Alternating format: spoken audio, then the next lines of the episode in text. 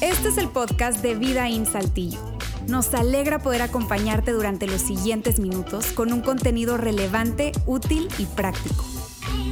Hola amigos, ¿cómo están? ¿Cómo están? Eh, me presento, mi nombre es Alex Fernández, junto con mi esposa estamos nosotros liderando la parte de jóvenes de aquí de Vidaín. Es algo que nos gusta mucho hacer, entonces, eh, pues bueno, gracias. Estoy muy, eh, me siento muy privilegiado, la verdad, por poder compartirles la segunda parte de esta serie, Quédate con el cambio. Y, y si ya escuchaste ese nombre de la serie, ¿verdad? Te habrás dado cuenta que es una serie muy diferente aquí en Vidaín eh, de hecho, es una, serie algo complicada porque vamos a hablar acerca de finanzas, vamos a hablar acerca de dinero en la iglesia. Y yo sé, amigos, yo sé que hay muchos prejuicios y que hay muchas cosas o temas con respecto al dinero e iglesia, dinero y Dios y todo ese rollo. De hecho, yo he platicado con algunos amigos eh, que, que no comparten mucho esta idea y que me dicen, mira, ¿sabes qué? Ten a Dios de este lado y ten al dinero de este otro lado. O sea, no, no, me juntes cosas, ¿sí? O sea, una cosa es, tú sabes, mi, creencia, una cosa es mi, mi, creencia, mi religión, y otra cosa muy diferente es el dinero. ¿sí? Entonces no me las juntes. Sin embargo, también platicando con otro amigo me dice, mira, la verdad es que en algún momento en que tú te has encontrado con dificultades financieras en tu vida, ¿sí? Seguramente haces o has hecho algo así Señor, por favor, ayúdame. Dios, ayúdame. O sea, algo, por favor. Dios, si es que existes, por favor, ayúdame. Porque ya esta, esta deuda o esta situación financiera ya se me fue de las manos. Ya porque la, moto de FAMSA está allá afuera. O sea, no, FAMSA ya no existe. Pero, pero ayúdame, ayúdame, por favor. Dios. Y cuando tú recurres a Dios eh, eh, eh, en oración, ¿verdad? Con este tema, no sé si te has dado cuenta, y, a mí me hizo darme cuenta, ¿verdad? Que estoy juntando a Dios y al dinero. O sea, realmente es uno quien lo hace, ¿verdad? Porque a veces, eh, te digo, nos encontramos ya el agua entre, o sea, el agua ya nos llegó a, las narices y necesitamos de algo, de alguien que nos ayude. El tema, amigos, es que eh, yo también sé que aquí en el auditorio tengo una audiencia muy variada y tengo una audiencia que eh, es, personas de fe, personas creyentes, personas que, que son seguidores de Jesús. Eh, y qué padre, gracias por estar acá. Pero también sé que aquí hay personas que no se consideran ser seguidores de Jesús. También sé que hay personas acá que tal vez ni siquiera se cree, o sea, ni siquiera tienen este tema de creer en Dios. Tal vez hay personas que ni siquiera creen en Dios. O tal vez creen en Dios, pero no creen en Jesús. O tal vez creen en Jesús, pero ya ese tema de la Biblia, no, ya la Biblia ya no. Creo nada más hasta cierto punto. Eh, y, yo sé, amigos, que aquí hay personas así. Y yo quiero decirte gracias, o sea, gracias por estar acá, gracias por decir sí a esa invitación. Qué padre que, te pudiste dar el tiempo, la, oportunidad de poder venir aquí a Vidaín. Este, yo con este mensaje no, no pretendemos, ¿verdad? No pretendemos tú sabes, manipularte y sacarte la lana como cual oveja. No, no, no, no se trata de eso, ¿verdad? Este, no, es, no es un mensaje, una serie que pusimos casualmente ahorita que estamos eh, creciendo la iglesia y, remodelando, y yéndonos a otro lado. No es por eso. La razón por la cual nosotros como iglesia decidimos hablar de dinero es porque realmente Jesús habló mucho de dinero. Dios habló mucho acerca del dinero. Esa es la principal razón por la cual nosotros lo hacemos. Y, tal vez que tú, tú dices, a ver Alex, pero entonces eh, esta presunción ¿no? de que ustedes saben lo que Dios quiere con respecto al dinero, de hecho de ahí se detona tal vez una pregunta que es, ¿qué es lo que Dios dice con respecto al dinero? Y lo que Dios dice con respecto al dinero. Pero tal vez tú estás escuchando esa pregunta y dices, bueno, pero es que ¿quién sabe que Dios puede pensar con respecto al dinero? Y yo puedo entender ese punto. El tema es que aquí eh, déjame decirte que aquellas personas que se consideran ser seguidores de Jesús, creemos que Dios se ha revelado a través de Jesús. Dios se ha revelado a través de Jesús. Y, lo que Jesús nos muestra es como si Dios mismo nos lo, mostrase. La, la, buena noticia es que tenemos documentado históricamente la historia, la vida de Jesús. Y de esa manera nosotros podemos llegar a la conclusión de cómo es que Dios ve el dinero. En pocas palabras, amigos, lo que Jesús enseña con respecto al dinero es lo que Dios quiere que hagamos con él. Y yo sé que tal vez esa es una declaración fuerte para ti. Y yo entiendo que tal vez tengas el tema de, mm, eso de Jesús no me cierra mucho, ah, sí creo que hay un creador de todo, pero ya Jesús, no lo sé, entiendo, está bien. Sigue, permíteme seguir avanzando en este mensaje y no quiero que te cierres. Velo tal vez como una manera de, de, poder lanzarte tips, herramientas que te pueden ayudar con respecto a tus finanzas. ¿Dale? Ahora, yo voy a decirte la verdad. La verdad es que mi mensaje no va a ser con respecto a un enfoque financiero según la cultura. No es, un enfoque financiero según, tú sabes, Wall Street, eh, eh, eh, los tiburones de Shark Tank. O sea, no, no, mi mensaje no va con respecto a eso. ¿Ok? Porque la cultura tiene una forma de ver las finanzas de una manera muy distinta a como Dios ve las finanzas. Y no sé si te has puesto a pensar en eso. Tal vez Dios ve las finanzas de una manera muy diferente a como Wall Street las ve, ¿no? O como ese tío rico las ve. De una manera muy diferente. Entonces, yo quiero de alguna manera contrastar esto, ¿sí? Y por eso es que el subtítulo de este mensaje le, le hemos llamado Las cuatro mentiras que la cultura nos vende. Porque hay una cultura en la que estamos viviendo hoy en día que nos empuja, nos eh, muestra y, tú sabes, quiere llevarnos por cierta forma de pensamiento, por ciertas formas de, de, acciones en cuanto a nuestras finanzas. El tema es que aquí yo te voy a mostrar cuatro mentiras, cuatro mentiras que la cultura nos ha dicho. Y la mentira número uno, ahora, perdóname, déjame decirte que esto es un viaje contracultural. Esta este es una conversación que tal vez tú escuches y digas, no, eso es, no, está loco, Alex, eso está loco. Yo entiendo, tal vez esto suene contraculturalmente eh, en tu manera de pensar y está bien. Nada más quiero que juntos podamos seguir conversando y seguir hablando de esto. La primera mentira, amigos, es tú serás feliz. Tú serás feliz si compras. Tú serás feliz si compras. Y esa es una mentira. Tú serás feliz si compras, pero lo hemos sentido. O sea, cuando tú vas a la tienda, cuando vas a la tienda y compras ese vestido de revista que viste, bueno, que lo viste en las redes sociales, o sea, tú serás feliz si compras un carro nuevo, una casa nueva, un dispositivo nuevo, un celular nuevo. O sea, tú serás feliz si compras.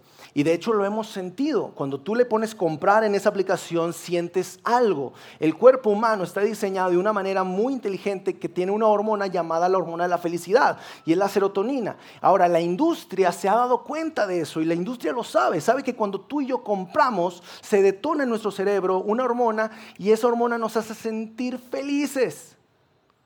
Nos hace sentir, wow, padrísimo. Vamos a McAllen otra vez. Pero esa compra, esa felicidad que nos da la compra, la adquisición de bienes, es rápida, es, es, momentánea. Y eso es lo que la industria obviamente no nos cuenta.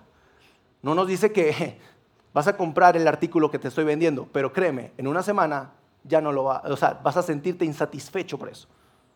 Y esa es una treta, eso es, eso es un juego de la mercadotecnia. Y eso es algo que, por eso te digo, es una mentira. La felicidad a través de la compra es una, parece una escalera que nunca tiene su fin. Una rueda de hámster. No hay llenadera, porque se vuelve un apetito y los apetitos no se sacian. Entonces, cuando tú estás en, ese, en ese mood, ¿no? en, esa, en esa corriente, en esa cultura, yo tengo que mostrarte la otra versión, que es la versión de cómo Dios ve las finanzas y cómo Dios ve el dinero, inclusive hablando acerca de la adquisición de bienes.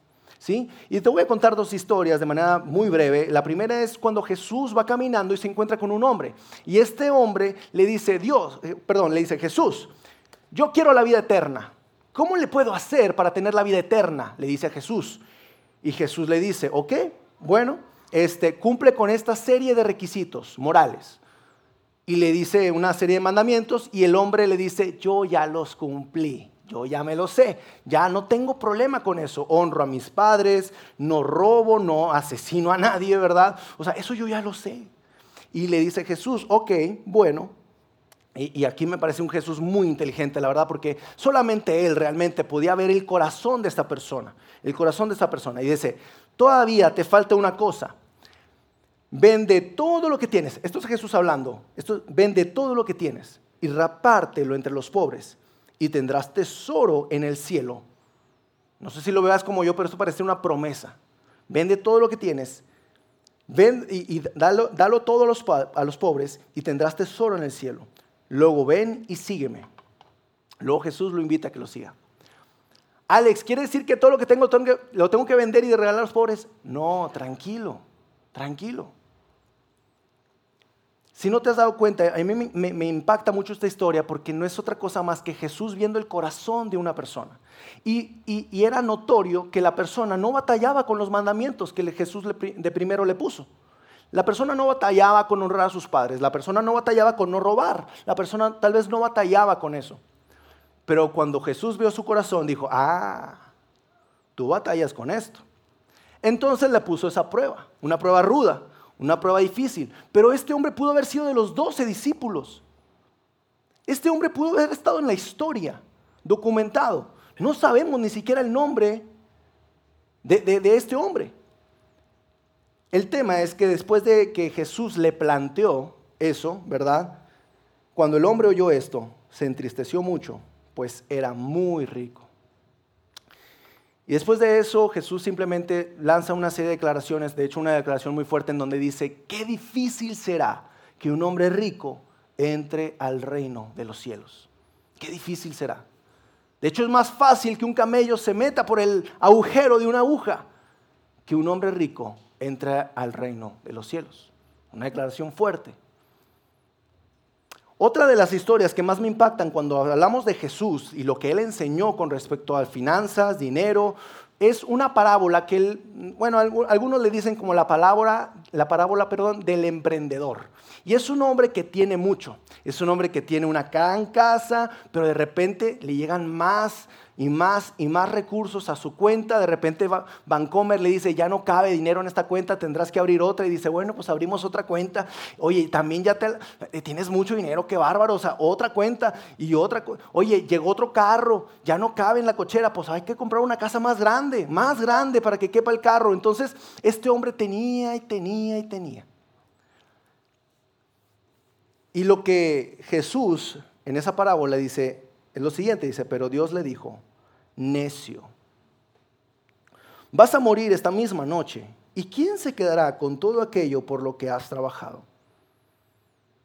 Y tal vez esto suene algo drástico, algo fuerte, pero también hemos escuchado historias de terror donde ese hombre magnate muere y ahora su familia parece aves de rapiña tratando de quitarse la herencia.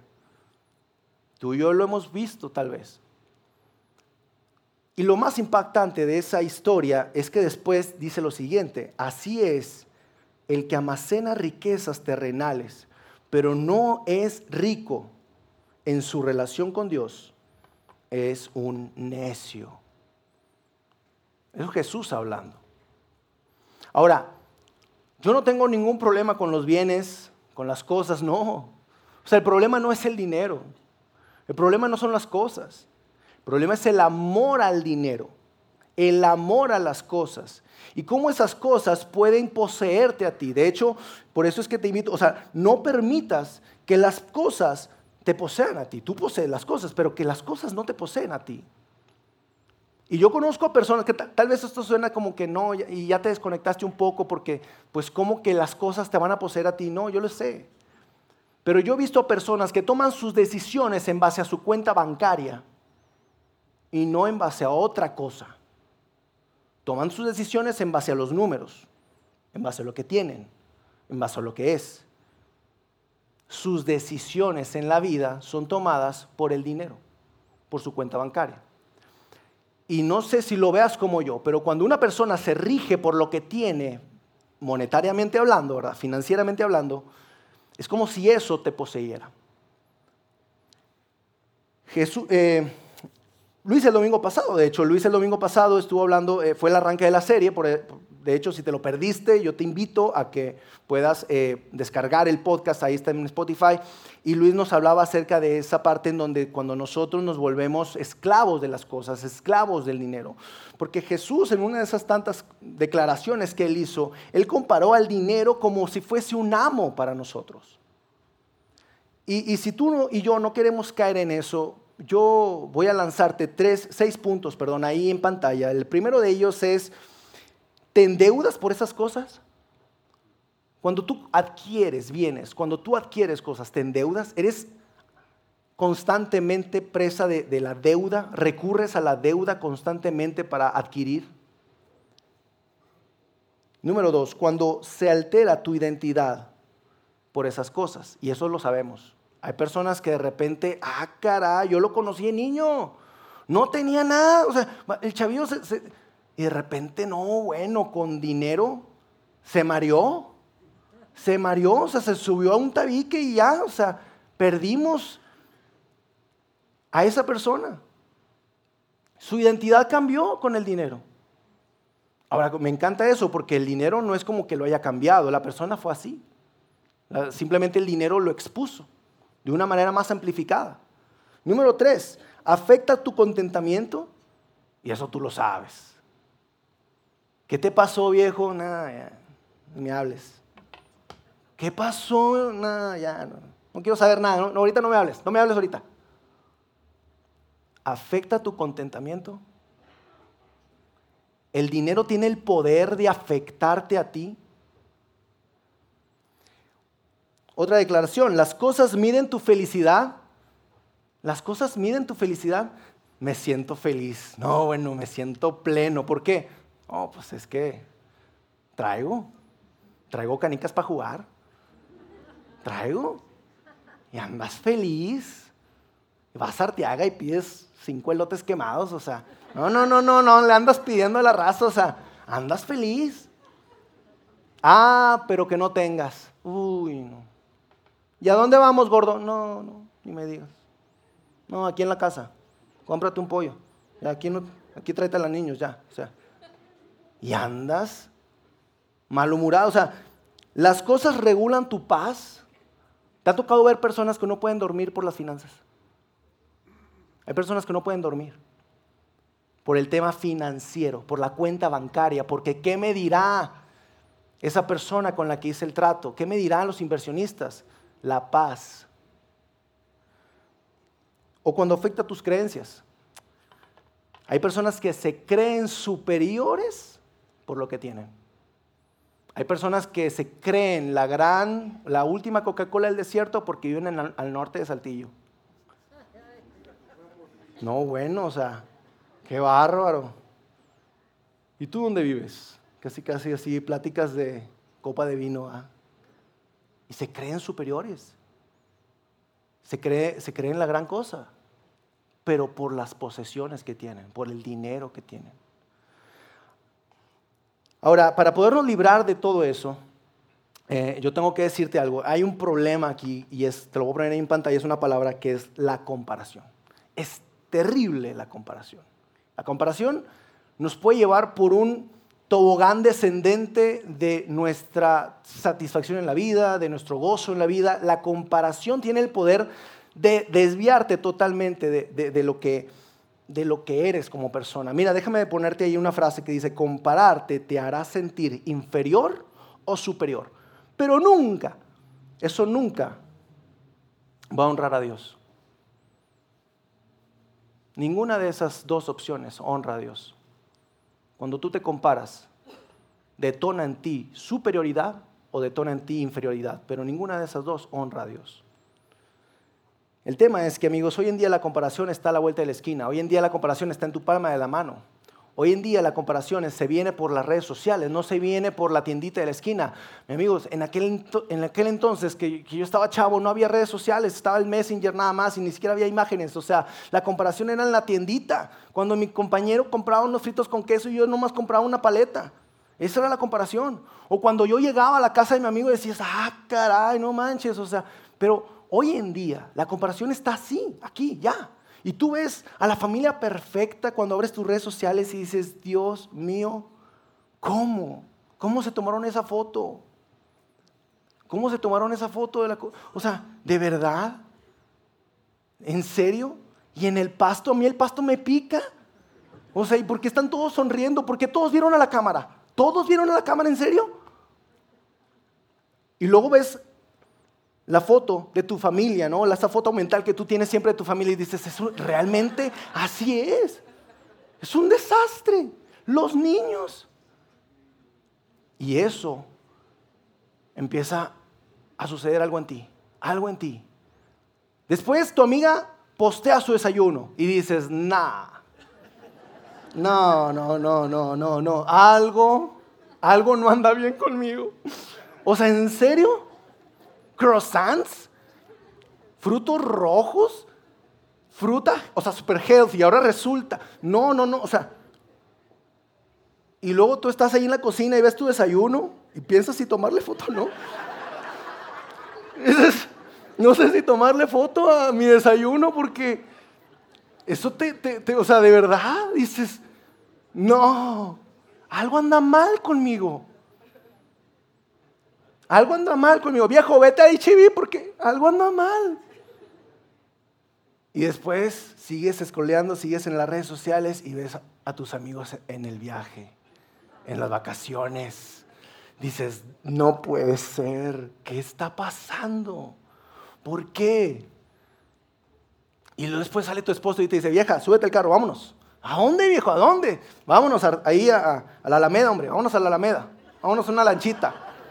Son vacaciones, son vacaciones, ¿qué crees? Vámonos a la lanchita ahí en la Alameda, vámonos. Te compro unas gorditas ahí de asado, ¿para qué? Vámonos. Y eso empieza en ti. Y sigues con las redes sociales, y sigues con las redes sociales, y luego ves a tus amigos. Híjole, ese matrimonio de ensueño. Dios mío, ¿cómo se tomaron esa foto? O sea, tienen que contratar a alguien para tomar esas fotos de verdad. O sea, ¿Cómo? ¿Cómo? Y, tú en ese momento te la estás pasando mal con tu esposo. Hay broncas, ¿verdad? No se hablan, ¿sí? Esa es tu realidad. El problema, amigos, es que creemos que la realidad está en las redes sociales. Y eso no es real. En las redes sociales uno muestra lo que quiere mostrar, claro. Claro que sí. El problema es que nos creamos que las redes sociales es real. Y amigos, como te decía, todo eso, todas esas imágenes que consumimos, porque las consumimos, van erosionando nuestra seguridad, nuestro contentamiento, todo eso. Y para podernos librar de eso, yo quiero ponerte ahí una palabra que es gratitud. Tenemos que ser agradecidos por lo que tenemos. Y si tú eres un seguidor de Jesús, por lo que Dios te ha dado. Dios te ha dado lo que hoy en día tienes. Déjame ponerte ahí una frase que dice, la gratitud no es lo que Él nos ha dado, sino lo que Él ha puesto a nuestro cargo. A nuestro cargo. Él te ha dado a ti, Él ha puesto en ti algo. Y es ser agradecido por eso. Ser agradecido por eso. Y de ahí se detona otra palabra que me encanta, que es mayordomía, porque eso no nos hace dueños de nada. La mayordomía es simplemente ser un administrador, un amo de llaves, o sea, y tú eres dueño aquí, no. Eso me lo ha dado Dios. Dios me ha dado esto que tengo. Y yo sé, yo sé amigos que, que tal vez te decía, aquí tengo audiencia variada y qué padre. Pero ponte a pensar, ¿qué ha causado en ti las redes sociales? La comparación sobre todo, la comparación. ¿Qué ha causado en ti? Y yo quiero que, que de una manera práctica para poderlos librar de esa comparación es también la humildad. La humildad es ver a otras personas y dejarte de ver a ti. Voy a poner ahí en pantalla. Me gusta una declaración que hace Rick Warren, es un pastor muy padre. Dice, humildad no es pensar menos de ti, sino pensar menos en ti. Menos en ti. Y eso te llevará a dejarte de centrar en tus necesidades, en lo que tú ocupas, en lo que tú... O sea, es otras personas, otras personas. Y cuando tú hagas eso, y cuando tú y nosotros hagamos eso, porque yo también caigo ¿va? en esa trampa de la comparación, cuando nosotros hacemos eso, la humildad, eh, el, poder ser, eh, eh, tener gratitud, llegamos a un punto que es el contentamiento. Y me encanta que tengamos contentamiento con lo que tenemos. Es como eso de que, sabes, yo sé cuál es mi suficiente. Mi suficiente es lo que tengo. Es suficiente para mí. Porque hay personas que están buscando más y más y más y más. Y te digo, el problema no es el dinero. El problema es el amor al dinero. El problema son las cosas. El problema es el amor, la acumulación a las cosas. El contentamiento real no está en comparar lo que no tienes, sino en agradecer lo que ya tienes. Ese es el contentamiento real. Así es que amigos, esa es la mentira número uno y que hay que librarnos de esa. Ah, o sea que si compro voy a ser feliz, eso es mentira. La segunda mentira, la número dos, la segunda mentira es tu dinero y mi dinero. Tu dinero y mi dinero. Y esa es una mentira terrible, porque sobre todo en el matrimonio, y ahorita voy a hablar de los matrimonios, en el matrimonio se ha vivido mucho esa cultura de, bueno, su dinero y mi dinero. Y ella no sabe lo que yo gano y ni yo sé lo que ella gana y cada quien lo suyo.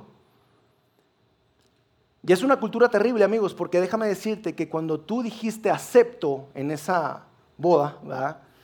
que prometiste y los votos y todo, eh, de una manera espiritual, voy a decirlo así, Dios los une y los hace uno.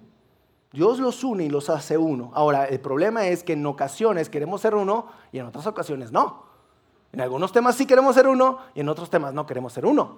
Entonces, amigos, por favor, aquí, y te decía, esto es un viaje contracultural, porque normalmente alguien que escuche esto diría, no, esto es retrógrada, no, no, no, o sea, esto es pensamiento machista y no tiene nada que ver con eso. Aquí en Vidaín hemos dicho que la persona que administra las finanzas es aquella persona que lo hace mejor. No tiene que ver mujer o hombre. Eso no tiene sentido. Es la, persona en la pareja, en el matrimonio, que sea más hábil con las finanzas. Quien es más hábil con las finanzas es quien debe de tener las finanzas a cargo. Es ella. Ahora, para librarnos de esto, de esta mentira, consejo número uno, unan sus cuentas bancarias. No me avienten tomates, pero unan sus cuentas bancarias. Eso les ayudará a caminar sobre un mismo objetivo, sobre un mismo camino, siendo uno en las finanzas. Unan sus cuentas bancarias. Número dos, hagan su presupuesto juntos. Y hay algunos en la pareja, ¿verdad? Hay unos que les encanta el Excel y las cuentas y hay otras que dicen, no, yo lo gasto. Entonces, yo, yo quiero decirte a ti, amigo, amiga, que no eres hábil con las finanzas. Yo te quiero invitar a que te involucres. Involúcrate en las finanzas que tu esposo o esposa está llevando. Porque si no te involucras, eso es desinterés y cuando suceda algún problema, ah, fuiste tú, fuiste tú. Tu mala administración nos trajo a donde estamos. Fuiste tú. Así es que involúcrate en eso. Y el número tres, para salirnos de esta mentira, es busca ayuda. Busca ayuda, sea sincero, no tienes todas las respuestas hablando financieramente. O sea, busca ayuda, busca elementos, busca grupos, busca talleres, busca un libro. Te voy a poner ahí en pantalla un libro buenísimo. Dave Ramsey, La transformación total de tu dinero. Yo sé que ese título suena muy pretencioso, pero la verdad es que está, está muy padre. Es una manera totalmente diferente de pensar acerca de las finanzas la transformación total de tu dinero. A, lo que voy, amigos, es que eh, busca recursos, busca recursos. Hay formas de podernos ayudar. Número tres, la mentira número tres, mentira número tres, no eres tu error. Y esto te lo digo porque va a haber errores financieros. No eres tu error. Va a haber errores financieros porque la vida así es. ¿Sí? El tema es que algunos errores financieros traen más ceros, ¿verdad? Pero no eres tu error. Líbrate de esa culpa. ¿Ok? Y, ahí, amigos, por favor, yo quiero poner en, el ejemplo, cuando se trata del matrimonio, es bien importante que la pareja que está llevando las finanzas no se sienta juzgado por la otra pareja.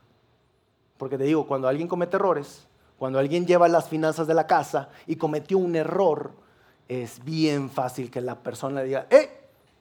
Fuiste tú, tú fuiste. Tú traes la administración financiera, ya sabes que yo no la tengo, entonces tú fuiste, entonces tú eres culpable y por eso tú nos tienes aquí. No, no, no, no. A mí me encanta mi esposa porque eh, mi esposa me, dice, cuando hablamos acerca de esto, dice, y nosotros cometimos errores. Y fuimos nosotros que nos metimos en esa deuda. Nosotros hicimos eso. Y yo, soy el que lleva las finanzas del hogar. Pero me encanta escuchar a mi esposa que se incluye en el barco. Porque cuando el barco tiene un choque, es bien fácil bajarnos del barco y decir, eh, ¿fuiste tú? No, no, no, no. El error no eres tu error. Y juntos como matrimonio deben, deben enfrentar eso. Ahora, solteros que están acá, no me he olvidado de ustedes, ¿verdad? Hay errores, hay errores financieros, tengan cuidado, sí. Este, tal vez ahorita no están manejando mucha cantidad de dinero, pero no importa la cantidad, no se trata de cantidad, se trata de cultura, se trata de sabiduría. Busca sabiduría. Y recuerda, no eres tu error, no eres tu error.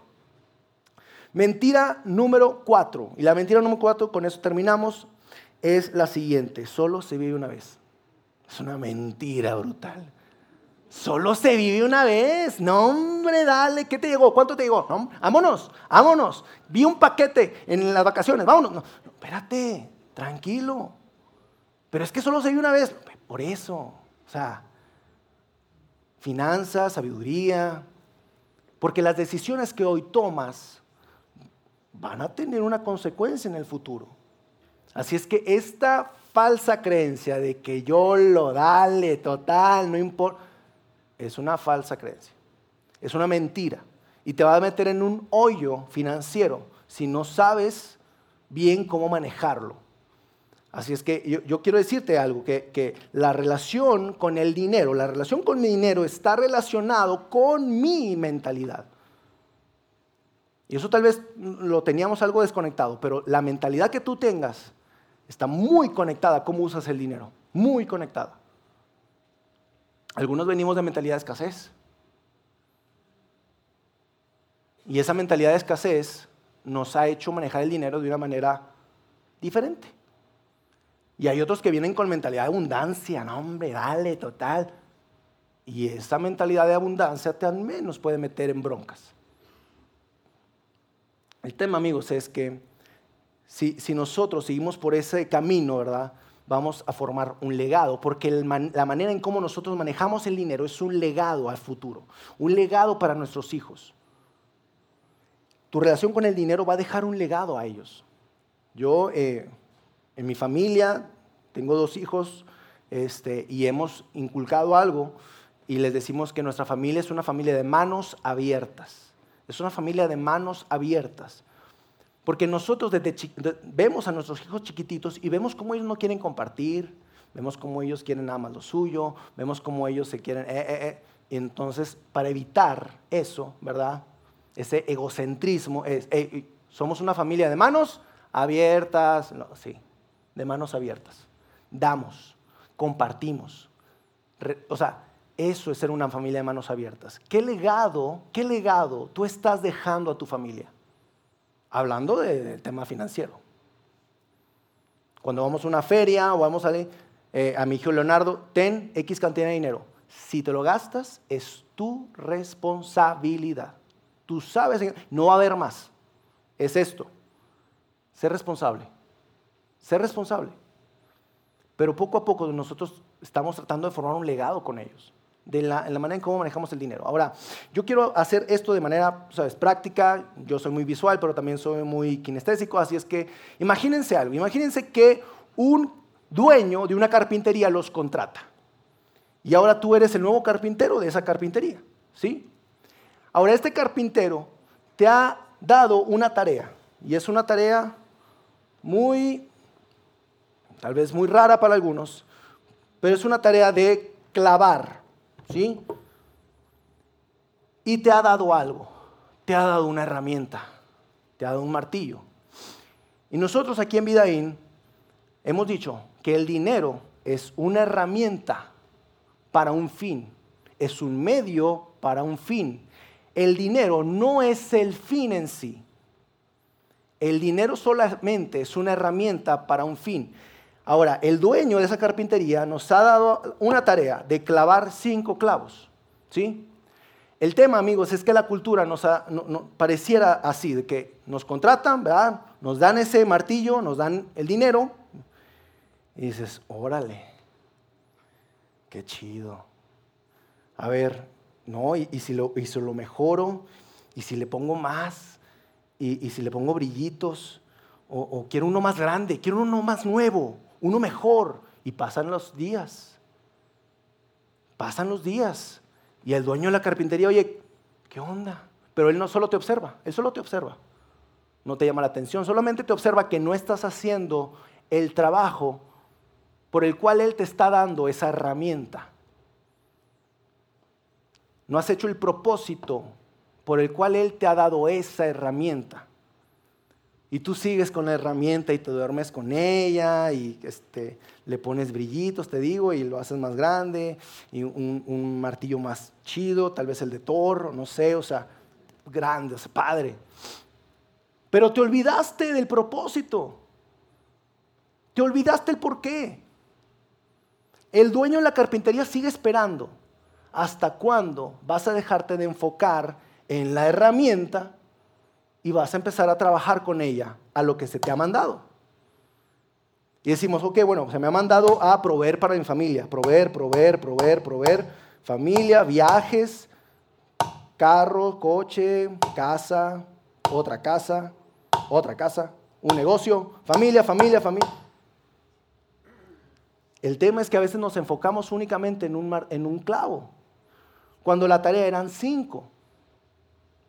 Obviamente, el gran misterio de la vida es saber a qué se nos ha mandado hacer con lo que el dueño, el dueño de la carpintería nos ha dado. ¿Cuáles son esos cinco clavos en tu vida? ¿Para qué? ¿O cómo? ¿Cómo, cómo es que vamos a poder usar lo que Él ya nos dio? Porque Dios te ha dado.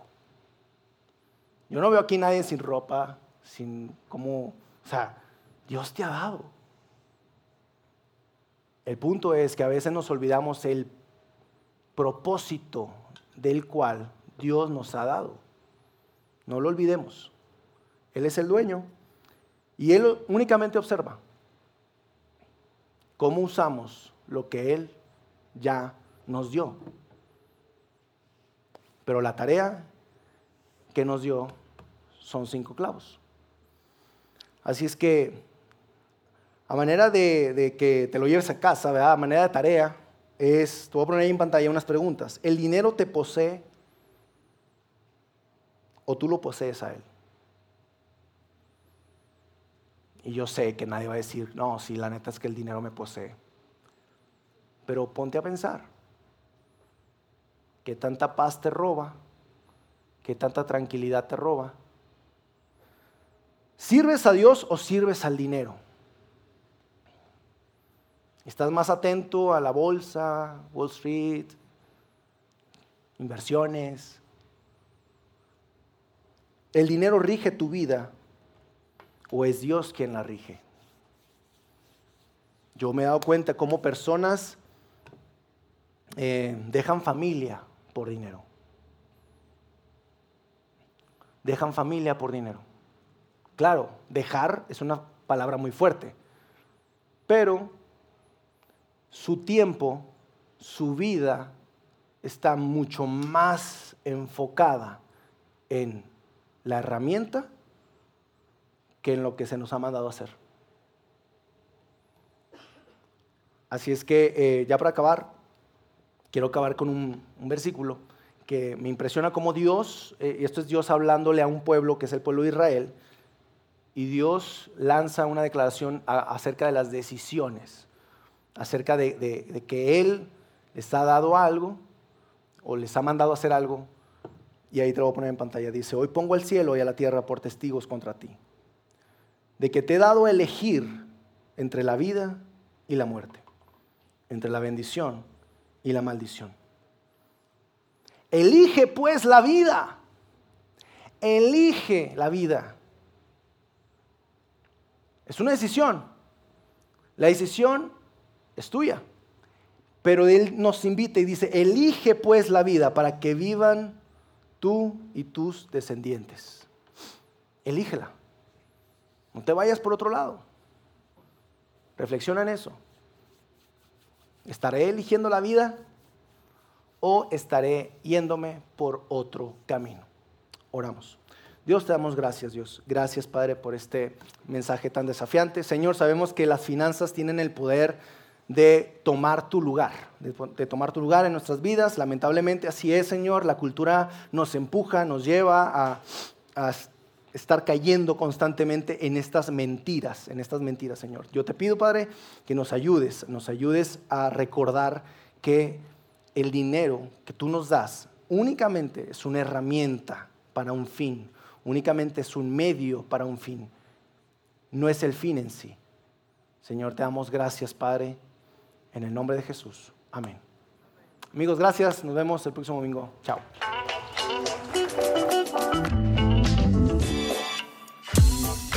Sigue conectado a los contenidos de Vida en Saltillo a través de nuestro sitio web y de las redes sociales.